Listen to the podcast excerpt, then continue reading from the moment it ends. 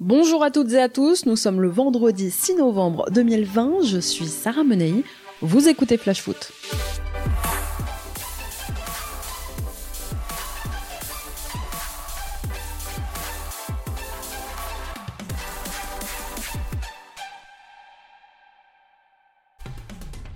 On a eu très très peur du 5 sur 5 pour nos clubs cette semaine en Europe, mais heureusement, Lille était là pour sauver l'honneur et avec la manière en plus. Bon, en Ligue des Champions, cette semaine, c'était clairement pas ça. Nos trois clubs français engagés ont tous perdu cette semaine. Trois représentants français qui perdent la même semaine. Ça n'était plus arrivé depuis... «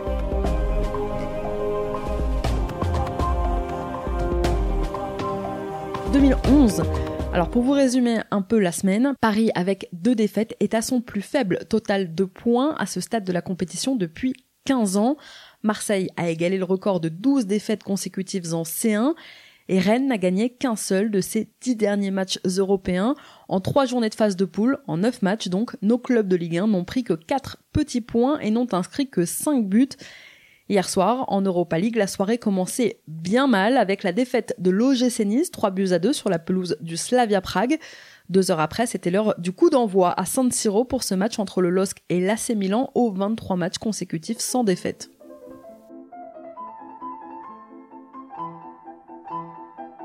Même pas peur, les Lillois. Les hommes de Christophe Galtier sont allés s'imposer là-bas 3-0.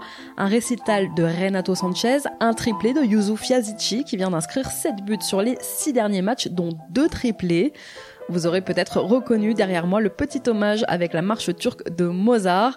Milan perd par 3 buts d'écart à domicile pour la première fois de sa longue et belle histoire européenne. Lille prend la tête du groupe H, alors merci Galette, merci messieurs. Trois jours après la claque reçue à Porto en Ligue des Champions, l'OM en pleine crise se déplace à Lameno ce soir en ouverture de la dixième journée de Ligue 1. Entraînement à huis clos et mise au point était au programme hier à la commanderie. André Villas-Boas aurait tenu une réunion de crise pour recadrer ses joueurs. Un électrochoc Réponse dès ce soir face à Strasbourg. Sachez que pour ce match, Nemanja Radonic est absent, l'attaquant serbe est légèrement blessé à la cuisse, Alvaro et Sakai sont eux suspendus, mais André Villas-Boas peut compter sur Yuto Nagatomo, malade et forfait pour le match contre Porto mardi. Le latéral japonais est de retour dans le groupe. André Villas-Boas a également convoqué le Tunisien Saïf Raoui. C'est un peu la surprise du coach marseillais puisque le milieu n'avait plus été convoqué depuis la cinquième journée lors du nul contre Metz. Pour ce qui est de la compo probable, pour tenter de relancer son équipe, Villas-Boas devrait procéder à plusieurs changements dans son 11 de départ. Camara devrait prendre la place d'Alvaro, suspendu dans l'axe de la charnière centrale aux côtés de Douillet Kaletatsar. Couloir droit, Balerdi devrait remplacer lui Sakai, qui est suspendu aussi pour ce match. À gauche, on retrouverait Jordan Amavi. Au milieu, le trio Rongier-Gay-Cuisance, qui est pressenti pour débuter. À la pointe du 4-4-2 en losange, Valère Germain serait pressenti dans une attaque composée de Florian Thauvin et de Luis Enrique. Un peu temps de jeu donc pour Germain et pour le Brésilien exit Dimitri Payet, médiocre mardi soir à Porto. Florian Thauvin disputera lui le 200e match de sa carrière avec Marseille en Ligue 1. Ce sera une rencontre particulière aussi pour Michael Cuisance qui va retrouver le Racing, lui qui a évolué avec les équipes jeunes de 8 à 13 ans. De son côté, Strasbourg connaît un début de saison bien compliqué. Les hommes de Thierry Loret sont 19e aujourd'hui au classement avec 7 défaites en 9 journées, dont une la semaine dernière contre Reims, adversaire direct pour le maintien en Ligue 1. Les Alsaciens espèrent bien sûr profiter d'un OM affaibli, un OM 5e au classement avec un match en moins. Ce soir, Thierry Loret devra composer sans Mahamé Sibi, Lebo Motiba et Idriss Saadi, tous les trois blessés. Ludovic Ayork est lui suspendu. Jean Eudaolou, testé positif au Covid il y a une semaine, est toujours à l'isolement, comme Thierry Loret, qui ne sera donc toujours pas présent sur le banc strasbourgeois. En revanche, le Racing récupère Lamine Koné et Dimitri Liénard. La compo probable, quasiment la même que lors de leur prestation la plus aboutie de la saison face à Brest il y a deux semaines, avec une défense à 5 pour Strasbourg, Camara dans les cages, et devant lui, Kenny Lala côté droit, Kachi côté gauche, Simakan Mitrovic et Djikou dans l'axe. Au milieu, le retour donc de Dimitri Liénard, accompagné dans l'entrejeu d'Adrien Thomasson et de Jean Rickner Bellegarde. Devant, en l'absence d'Ayork, c'est Mehdi Chahiri qui devrait accompagner Habib Diallo. Strasbourg-Marseille, coup d'envoi à 21h. Sachez qu'à Dijon, le club a annoncé hier soir le départ de Stéphane Jobard et de Peggy Lioundoula, son directeur sportif. Premier licenciement de la saison en Ligue 1. Après, il faut le dire, un départ catastrophique du DFCO, aucune victoire en 9 matchs et seulement 3 petits points encaissés. Le club est bonne lanterne rouge de Ligue 1 à 5 points de la place de barragiste. Un peu moins de 17 mois après son retour au club, Jobard, qui avait été rappelé par le président dijonnais après le départ d'Antoine Comboiré, quitte donc de nouveau son club de toujours. Son contrat courait jusqu'en juin prochain et c'est pour l'instant son adjoint David Linares qui assurera l'intérim. Dijon qui va à Metz dimanche. Ensuite, Olivier Delcourt aura la trêve internationale pour nommer un nouvel entraîneur, déjà le quatrième en moins de deux ans. Deux gros matchs vous attendent aussi ce week-end. Le premier, samedi soir, Paris reçoit Rennes. Avec seulement 3 points de retard sur le PSG, les Rennais ont l'occasion de leur passer devant. C'est le choc de cette dixième journée. Et puis des Stéphanois malades vont au Parc OL dimanche soir pour le 121e derby de l'histoire. En cas de succès, Lyon pourrait égaler le nombre de succès de la SSE dans les derbys, toutes compétitions confondues. La dernière victoire de Saint-Etienne à Lyon en Ligue 1 remonte au 30 mars 2014. Alors dimanche, ce sera un derby sans supporters, bien sûr, malheureusement, mais on compte sur lui pour faire le show. Il la joue à la PlayStation Les autres rencontres de cette dixième journée, demain 17h Bordeaux reçoit Montpellier, dimanche 13h Lille va à Brest, à 15h c'est Lens qui accueille Reims, à la même heure Nantes sera à Lorient, Angers va aux Costières, Metz accueille Dijon, on en parle dans un instant, et à 17h le derby de la Côte d'Azur puisque Nice accueille Monaco, un beau week-end en perspective. Vous pourrez suivre les plus grosses actions et tous les buts sur votre appli Free Ligue 1 Uber Eats. Amateur de Fantasy League, MPG ou autre, cette rubrique est faite pour toi. On fait le point sur les blessés, les suspendus, c'est notre tour de l'infirmerie de la Ligue 1.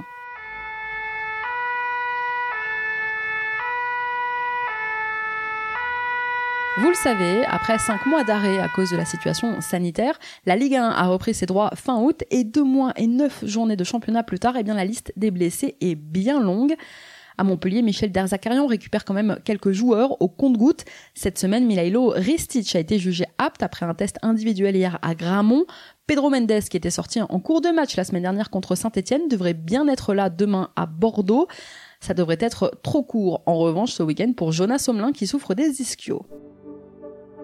Paris, toujours handicapé par les blessures, déjà absent lors de la défaite du PSG contre Leipzig mercredi en Ligue des Champions. Kylian Mbappé a déclaré forfait pour le choc de demain face au Stade Rennais. Et aujourd'hui, c'est Presnel Kimpembe qui est incertain. Touché face à Leipzig, le défenseur central parisien n'est pas au mieux. Voilà qui pourrait pousser euh, Thomas Tuchel à remettre Marquinhos en charnière finalement. Pour rappel, Neymar, Marco Verratti, Julian Draxler, Mauro Icardi et bien évidemment Juan Bernat sont d'ores et déjà forfaits à Rennes, pas la peine d'aligner Eduardo Camavinga dans vos compos, il est toujours forfait.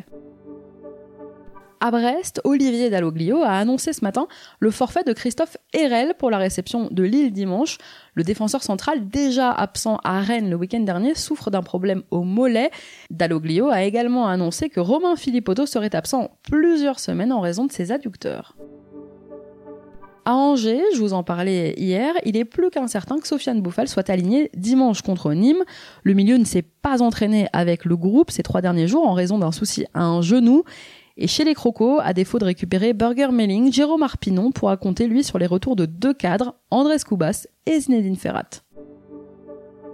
À Saint-Etienne, Mathieu Debuchy, Arnaud Nordin et Riyad Boudbouz sont toujours absents, mais Harold Moukoudi et Miguel Traoco sont eux de retour. Côté lyonnais, on a récupéré Jason Denayer qui, en l'absence de Marcelo suspendu, postule à une place dans le 11 de départ de Rudy Garcia. Dimanche, le RC Lens affronte Reims à Bollard et pour cette rencontre, le Racing pourrait récupérer deux joueurs blessés.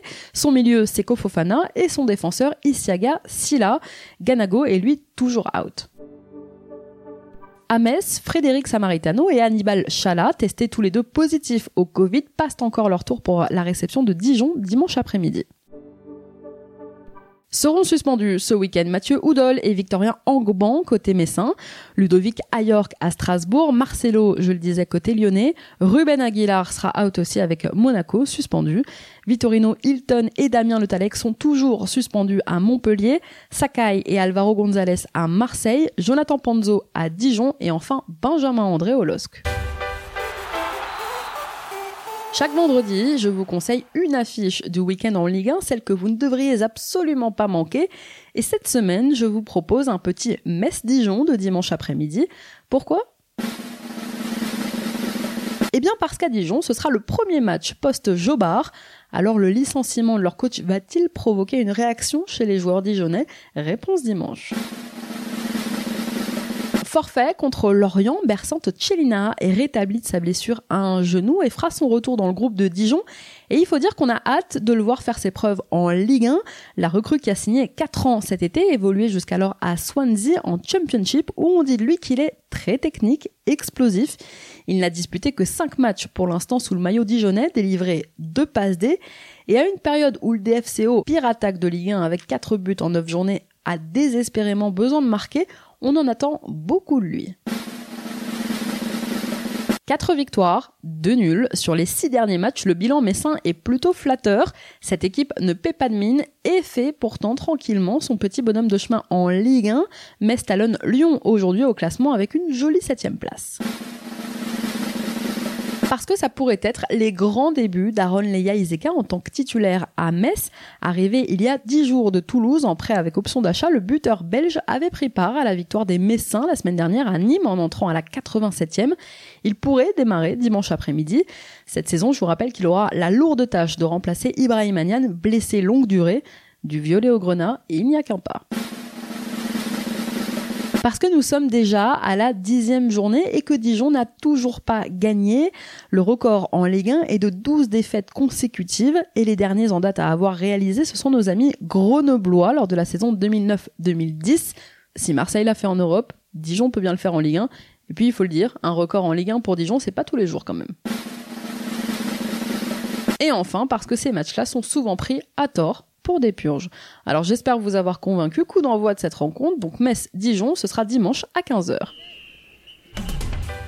Merci à tous d'avoir été avec nous. Bon match ce soir, bon week-end de Ligue 1. C'était Sarah Menei, vous écoutiez Flash Foot. On se retrouve lundi pour débriefer cette dixième journée.